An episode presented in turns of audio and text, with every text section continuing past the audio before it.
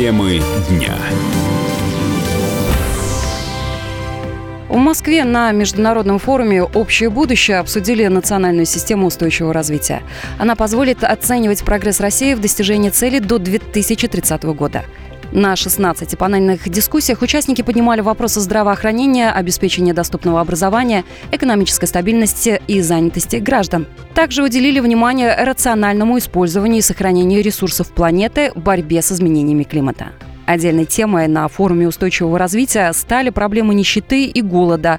Участники обсудили стратегию, направленную на снижение уровня бедности, увеличение реальных доходов и размеров пенсий повысить среднюю зарплату до 160 тысяч рублей, а пенсии до 33 тысяч реально за 10 лет. Глава партии социальной защиты Владимир Михайлов представил свою программу «2030».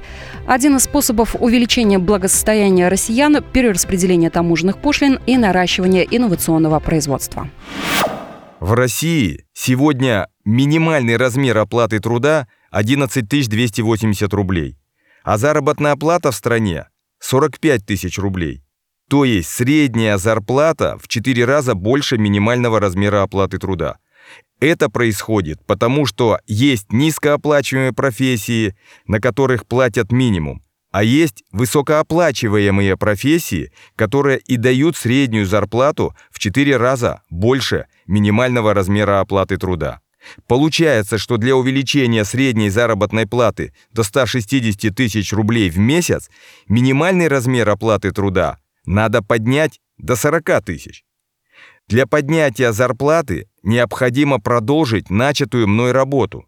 Мне уже удалось заставить правительство увеличить размер минимальной оплаты труда с 7500 рублей в 2017 году до 11 280 рублей в 2019 году.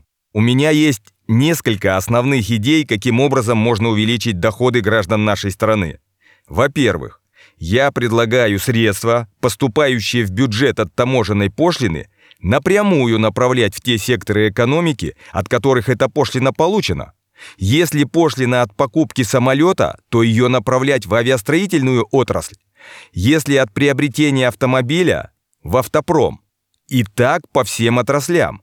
Когда в России будет взят курс на развитие производства, то благодаря изобретательскому и предпринимательскому гению русских людей мы восстановим экономику страны в кратчайшие сроки. Кроме этого, надо отстающую экономику перевести в инновационную.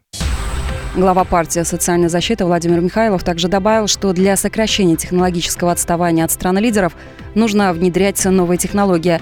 Например, производственным предприятиям, в которых обороты инновационной продукции превышают половину от общего выпуска, нужно присвоить статус инновационного и освободить от налога на прибыль. Темы дня.